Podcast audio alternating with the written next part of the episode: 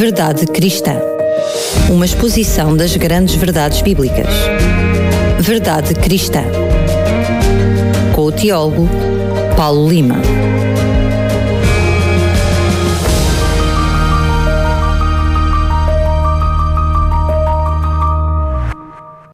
Volto a estar na sua companhia agora para o Verdade Cristã, sempre, sempre na presença do teólogo Paulo Lima. Mais uma vez, Paulo, bem-vindo.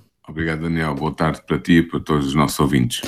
Aproveito para te pedir, por favor, que possas nos fazer antevisão daquilo que será o programa de hoje, um breve resumo.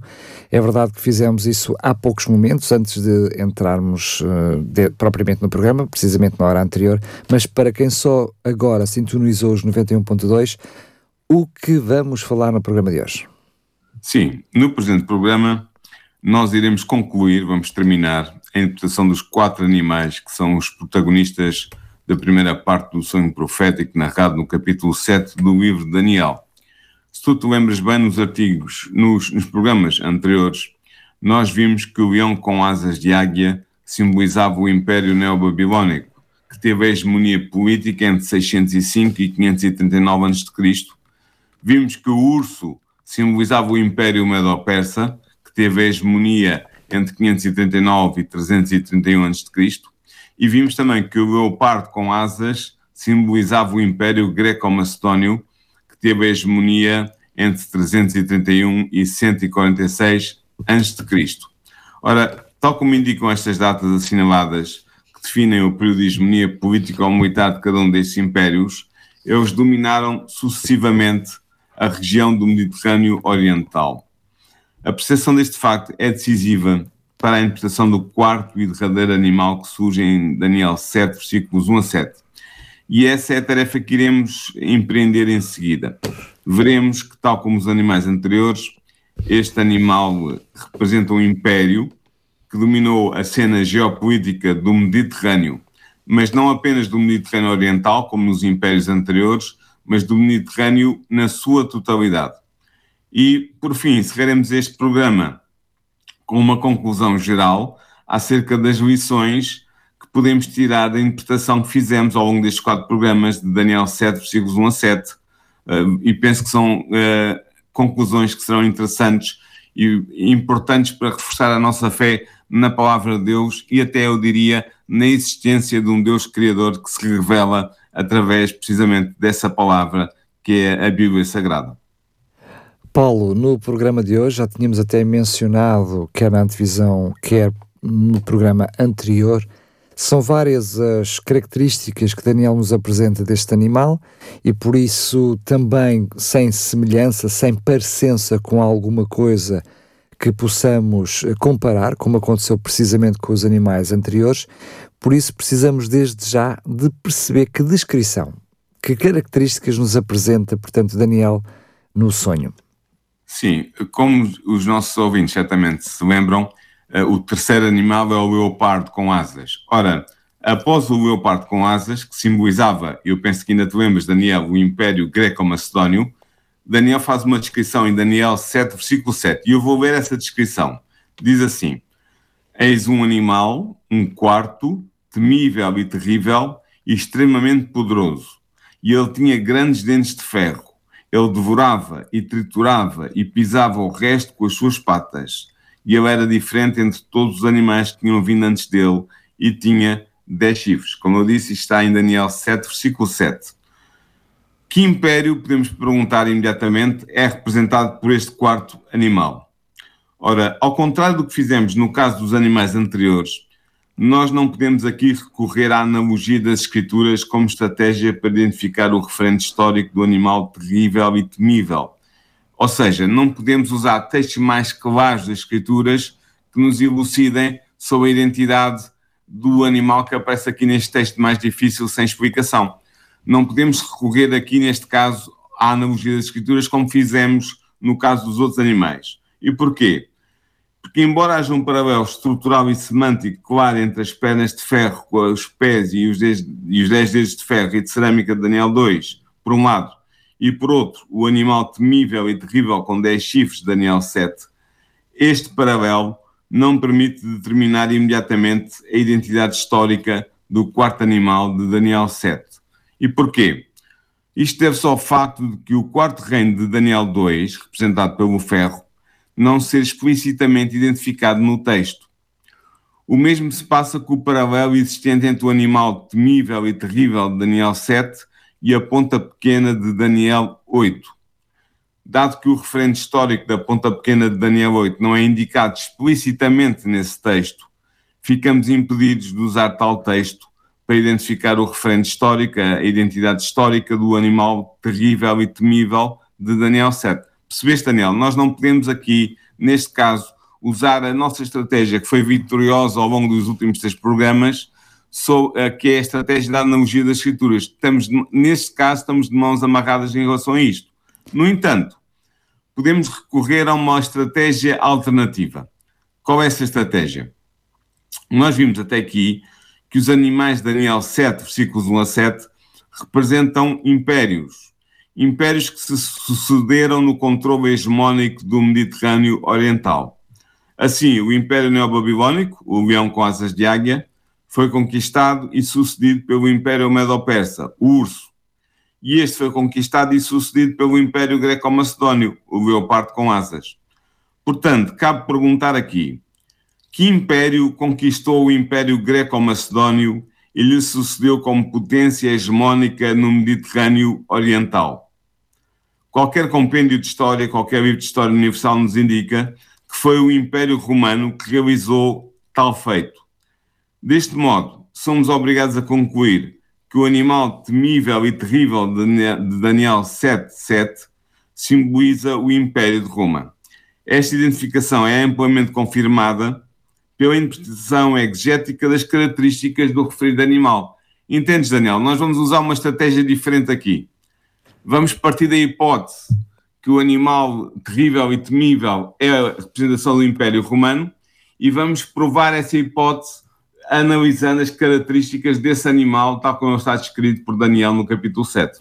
É verdade que não estamos a fazê-lo de uma forma etérea, ou seja, já temos alguma base sim da Bíblia, porque temos outros sonhos, temos outras visões que já que nos conduzem o pensamento ao que pode estar a acontecer precisamente com este animal. Partimos desde a própria estátua de Daniel, não é? Portanto, de Daniel 2. Depois temos, uh, portanto, aquilo que já vimos em, uh, uh, não tem, ou seja, já, já vimos em Daniel 7 também algumas características que nos, ou seja, que já conduzem o nosso pensamento para o que vem a seguir. Mas como tu estavas a dizer bem, até aqui, e aliás é o princípio base de todo este programa, Verdade Cristã, é nos socorrermos ao máximo daquilo que a própria Escritura revela sobre ela mesma. E é aqui que ficamos com um bocadinho mais de chão, mas no contexto do texto, porque se olharmos para o contexto mais alargado, Daniel 2 já nos dá algumas pistas, não é propriamente uma coisa etérea, não é? O problema é que, tanto em Daniel 2 como em Daniel 8, que nós temos utilizado para ajudar a interpretação de Daniel 7, como eu disse, o, o, quarto elemento, o quarto império, o símbolo do quarto império não é, não é explicitamente identificado. Correto. Nos outros nós sabemos que era o, o Império Neobabilónio, o Império Medo-Persa e o Império Greco-Macedónio. Isso era claramente dito no texto, em textos mais claros que esclareciam os mais difíceis. Mas no caso deste animal, não. Por isso, o que nós temos que fazer é analisar o seu, a sua descrição e ver o, o sentido que as características que Daniel lhe atribui eh, confere a esse animal para podermos interpretar, entendes? Claro, e, é e, e se ele se assemelha, uh, portanto, ao império que já é revelado em Daniel 2 e as características do mesmo, não é? Sim, as características sim, mas o, a, a, identificação explícita claro, do claro, Império claro. nós não temos, nem em Daniel 2, nem em Daniel 8. Claro. Entende? Mas mesmo mas assim, eu... só com Daniel 2 nós já chegamos a essa identificação. Portanto, certamente vamos conseguir também chegar a esta identificação hoje. Exatamente, vamos, vamos proceder assim. Então, partindo do princípio, no seu sonho, Daniel viu um quarto animal que lhe pareceu temível, terrível e extremamente poderoso. Tal como os três animais anteriormente mencionados no sonho, este quarto animal simboliza um reino sobre a terra, como diz Daniel 7, versículo 23. Nota que este animal é o único descrito como sendo terrivelmente destruidor. O urso deveria comer muita carne, como diz Daniel 7, 5. E o leopardo teria domínio, como diz Daniel 7, 6. Mas apenas o quarto animal seria tão agressivo e destruidor que, diz o texto, devorava e triturava e pisava o resto com as patas. Daniel 7.7. Daniel, o profeta, não conseguiu encontrar um animal no mundo natural que se lhe pudesse comparar. De facto, este quarto animal não é identificado com qualquer criatura reconhecível do mundo natural, porque não se encaixa em qualquer categoria zoológica e, nesse sentido, é claramente diferente dos três animais anteriores que figuram na visão. Assim, ele é descrito sem ser nomeado, sendo apresentado através do uso de uma cadeia de três adjetivos que descrevem o seu caráter feroz e poderoso. Ora, a falta de um nome para este animal adensa o mistério à sua volta. Ao contemplares atentamente o quarto animal, Daniel viu que ele tinha grandes dentes de ferro. O ferro conota os conceitos de subidez e de poder destrutivo no Velho Testamento. Eu poderia dar vários exemplos, vou dar apenas um. Salmos, capítulo 2, versículo 9. Vou dar mais outro. Jeremias 28, versículo 13. E no próprio livro de Daniel, em 2,40, também se fala do ferro como tendo um grande poder destrutivo. É de notar que o ferro é o metal do quarto império, as pernas de ferro, da estátua de Daniel 2.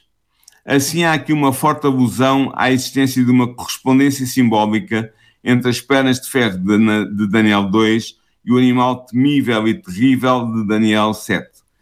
Isto significa que ambos os símbolos representam o mesmo império. Devemos ainda considerar, Daniel, que é atribuída uma característica adicional ao quarto animal em Daniel 7,19.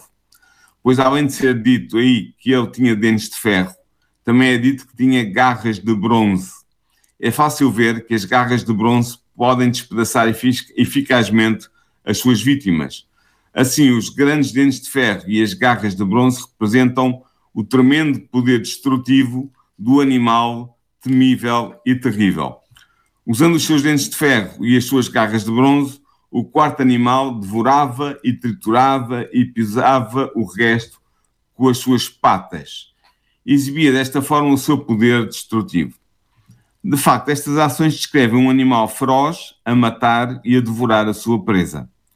Nota, Daniel, que na descrição dos três animais anteriores foram usados verbos passivos para descrever o que lhes acontecia, pelo que a ênfase estava colocada no que Deus lhes fazia, lhes dizia e lhes dava. Agora, diferentemente, o uso dos verbos ativos devorar, triturar e pisar na descrição do quarto animal coloca a ênfase na autonomia deste animal ao empreender a sua ação destruidora. E assim está preparado o caminho para a ação de Deus que confrontará diretamente a ação voluntariosa do quarto animal. Nós veremos isso, ou vemos isso, podemos ler em Daniel 7, versículos 9 a 11. Devemos também notar que a menção de que este animal devorava e triturava e pisava o resto com as suas patas estabelece de novo uma correspondência simbólica entre as pernas de ferro de Daniel 2 e o quarto animal de Daniel 7. De facto, Daniel 2,40 afirma explicitamente que o quarto reino, quarto reino, representado pelas pernas de ferro e que corresponde aqui em Daniel 7 ao quarto animal, mas este quarto, quarto reino de Daniel 2 também teria poder para pulverizar, partir e esmagar os seus adversários. Perante os atributos agressivos e o comportamento destruidor do quarto animal, Daniel constata então que ele era diferente entre todos os animais que tinham vindo antes dele. É a expressão que ele utiliza. Cada um dos animais era diferente dos outros. Daniel 7.3 diz-nos isso. Mas a aparência terrível, o comportamento temível e a fúria destruidora deste quarto animal tornavam-no totalmente diferente dos anteriores, colocando-o numa classe à parte. Se um leão, um urso ou um leopardo são aterradores, este quarto animal é o ainda mais. Ele é tão aterrador, mas tão aterrador, que nenhum animal do mundo natural se lhe pode comparar. Daí, Daniel, a absoluta diferença notada pelo profeta ao contemplar este animal.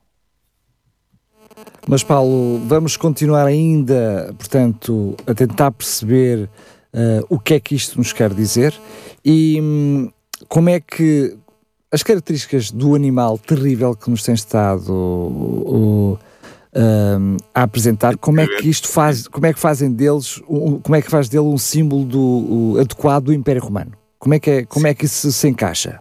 Porque essa é a nossa hipótese, lembras-te? Foi daí que a gente partiu. Sim, Partimos sim. dessa hipótese. Então, como é que é?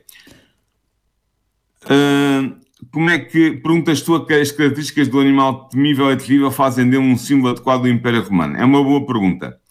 Se assim for, se nós conseguirmos provar isso, a hipótese de interpretação que avançamos no início deste programa seria confirmada. Ora, o anjo intérprete declarou a Daniel que o quarto animal representava um reino. Um reino que devoraria toda a terra, é a expressão dele, e que seria também, diz ele, diferente de todos os reinos anteriores. Daniel 7, versículo 23. Pelas razões que vimos até aqui. Na verdade, o animal terrível e temível simboliza perfeitamente o Império Romano na sua singularidade histórica. Essa singularidade exprime-se na constituição política e na ação militar de Roma. Em todos os impérios anteriores, Babilónia, Medo-Pérsia, Grécia e Macedónia, a constituição era monárquica. Havia um rei à frente do império. Com o Império de Roma, a Constituição Republicana faz a sua aparição na arena geopolítica do Mediterrâneo.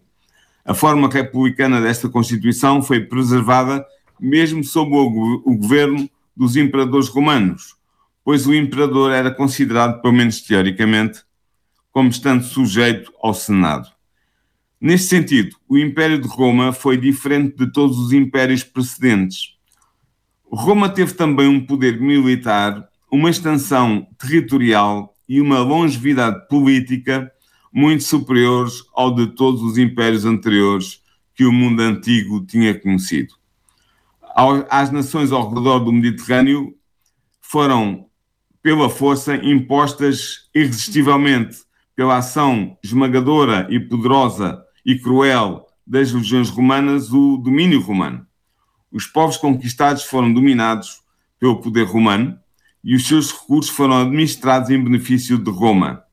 A escravatura imposta a milhões de membros dos povos subjugados e o modo como as revoltas eram dominadas pelas legiões evidenciam bem a ferocidade romana simbolizada pelas ações do quarto animal. Tal ferocidade ultrapassou largamente a agressividade demonstrada pelos três impérios que tinham antecedido o Império Romano. A duração do Império de Roma e a sua influência política ultrapassaram igual e largamente a duração e a influência política dos impérios anteriores apresentados no sonho de Daniel. Tendo sido fundada em 753 a.C., Roma era já uma forte potência no Mediterrâneo Ocidental quando Alexandre Magno concluiu a fundação do seu império. No entanto, o Império Greco-Macedónio de Alexandre dividiu-se em várias monarquias helenísticas, nós já vimos isso a semana passada. Em 146 a.C., Roma começou a conquista do desmembrado Império Greco-Macedónio. Na verdade, nessa data, as legiões romanas puseram fim ao reino helenístico da Macedónia, de onde Alexandre o Grande saíra para conquistar o mundo. Foi o primeiro passo para a conquista romana de todos os reinos helenísticos surgidos da divisão do Império Greco-Macedónio de Alexandre Magno. O último passo dessa conquista foi dado em 30 a.C., com a anexação do reino helenístico do Egito por Roma. O Império Romano tinha assim substituído o Império Greco-Macedónio como potência hegemónica do Mediterrâneo Oriental. Na verdade, Roma estava destinada a deter a hegemonia à volta de todo o Mediterrâneo até o ano 476 d.C., data que marca a posição de Rómulo Augusto, o último imperador do Ocidente, e, portanto, data Daniel, que marca a destruição do Império de Roma no Ocidente. Compreendeste estas conclusões que nós podemos retirar da análise dos, das características que este, este quarto animal apresenta no sonho de Daniel 7? Claro que sim, mas se não prestei totalmente atenção, ainda nos falta falar de uma característica, eu diria, bastante importante deste quarto animal, não é? Ou, ou percebi mal? Sim. Não, percebeste muito bem. Falta-nos, resta-nos analisar uma característica final do animal temível e terrível. Daniel viu ainda que o quarto animal tinha 10 chifres.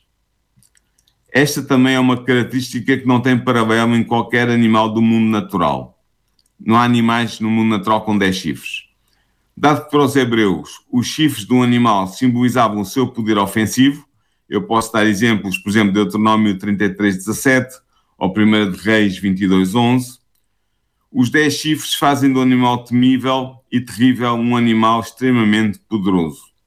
Ele ultrapassa todos os outros animais em poder destrutivo e agressivo. Por representarem poder no mundo natural, os chifres são também um símbolo comum para o poder militar de um rei ou de uma nação no texto hebraico do Antigo Testamento. Por exemplo, em 1 Samuel 2.10 ou em Ezequiel 29, 21 e poderia dar outros exemplos. Assim, não é de admirar que o anjo que acompanha Daniel na sua visão interprete os dez chifres como sendo o símbolo, diz ele, de dez reis. Ele diz isto em Daniel 7.24. No entanto, pergunta, pergunta importante, será que devemos interpretar estritamente o substantivo plural reis de Daniel 7.24 como significando simplesmente indivíduos dotados do poder real? Na verdade, podemos apresentar argumentos no sentido de mostrar que estes reis devem ser entendidos como reinos. Porquê? Primeiro, em Daniel 7, as palavras rei, Melech, e reino, Malku, são premutáveis, como vemos ao compararmos Daniel 7, 17 e 7, 23. Ou seja, uma e outra podem ser alternadas, podem ser substituídas uma pela outra. Deste modo, se os quatro reis de Daniel 7, 17 são quatro reinos, segundo Daniel 7, 23, então também podemos considerar os dez reis de Daniel 7, 24 como sendo dez reinos. Segundo argumento, em Daniel 8, os dois chifres do carneiro representam os reinos dos povos Medo e Persa, liderados pelos seus reis. Vemos isso em Daniel 8, 3 e depois em Daniel 8, 20. Uh, que constituem um determinado império, o Império Medo-Persa, como nós já vimos. Também os quatro chifres que surgem no Lode representam quatro reinos que se levantarão da mesma nação, como nos diz Daniel 8.8 e Daniel 8.22. Portanto, isto autoriza-nos a concluir que os dez reis de Daniel 7.24 são, na verdade, dez reinos. Estes reinos são contemporâneos. Primeiro, porque os dez chifres se elevam ao mesmo tempo na cabeça do quarto animal, como diz Daniel 7.24. Segundo, porque quando surge posteriormente o chifre pequeno, ele arranca três dos dez chifres, o que mostra que estes estavam prévia e simultaneamente presentes na cabeça do quarto animal, como diz Daniel 7, versículo 8.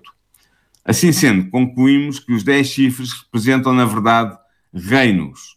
Eles são chamados pelo anjo reis, mas na verdade representam reinos. Reinos contemporâneos surgiram no território do império simbolizado pelo animal temível e terrível, mas perguntamos nós: que reinos são esses? E eu pergunto mais, Paulo: qual é a relação deles com Roma? Exatamente. Boa pergunta, Daniel.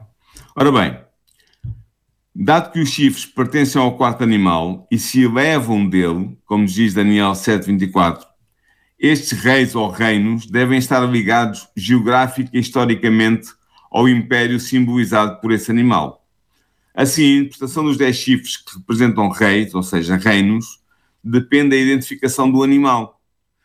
Visto que o quarto animal representa o Império de Roma, já vimos isso, os dez chifres que, precedem, que procedem desse animal devem representar reinos que surgiram contemporaneamente no território do Império Romano numa certa época da sua história. Ora, a história informa-nos de que foram efetivamente fundados dez reinos no território do Império Romano do Ocidente entre o século V e o século VI da nossa era, por dez povos bárbaros germânicos invasores.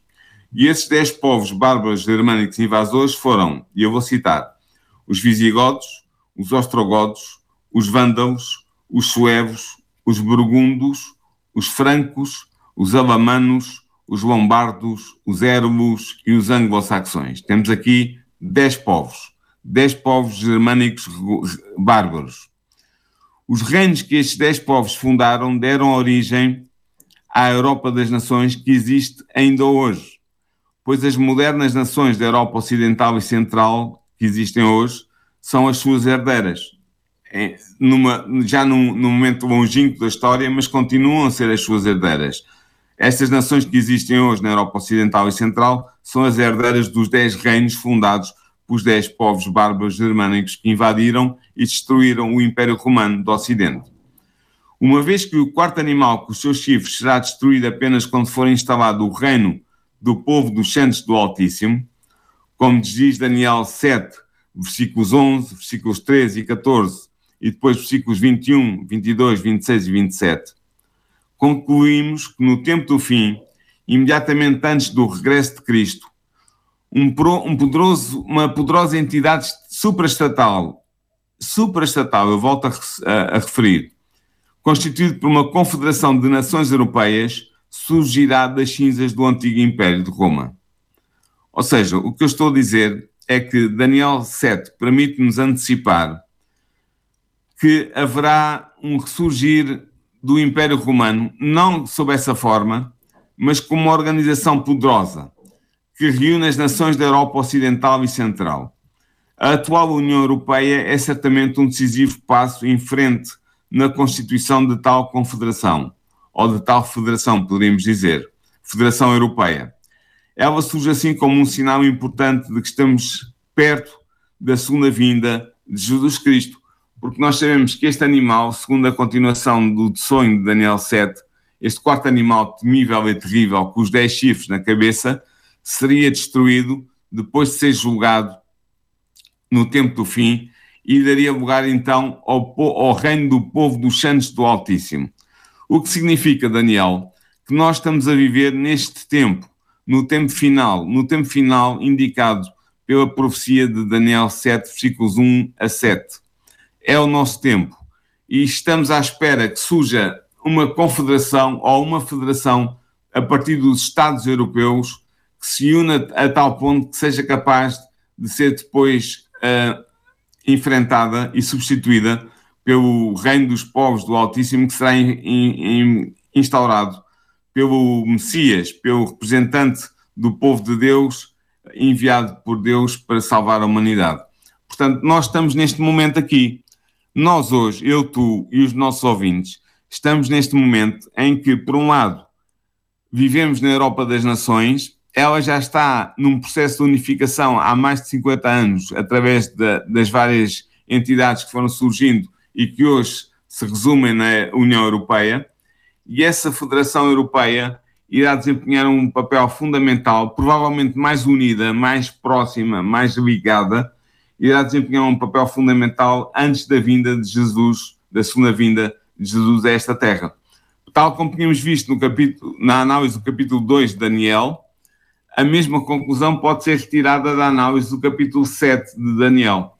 Portanto, estamos no nosso tempo, estamos a aguardar que esta realidade que é hoje a, atual União Europeia dê lugar a uma realidade ainda mais estritamente unida, mais política e militarmente unida, e, além de economicamente, claro, que será uma, algo que irá surgir a partir da União Europeia pelo seu fortalecimento, pelo fortalecimento dos laços que existem entre as nações europeias, que estão unidas nessa União, e que estão, a, que estão a chamar outras nações europeias que ainda não se uniram, mas que têm interesse em unirem-se a esta União.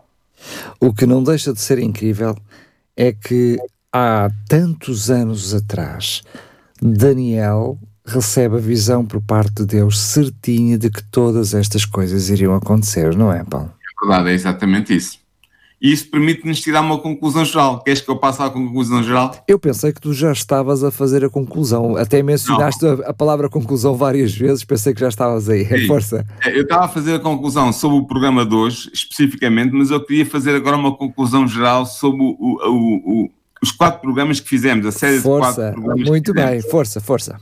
Então, o que é que nós fizemos? Terminamos a identificação histórica dos quatro animais, descritos no sétimo capítulo do livro Daniel, e eu acredito que ficou demonstrada a correção daquilo que eu falei no início do, desta série de programas sobre a hipótese romana.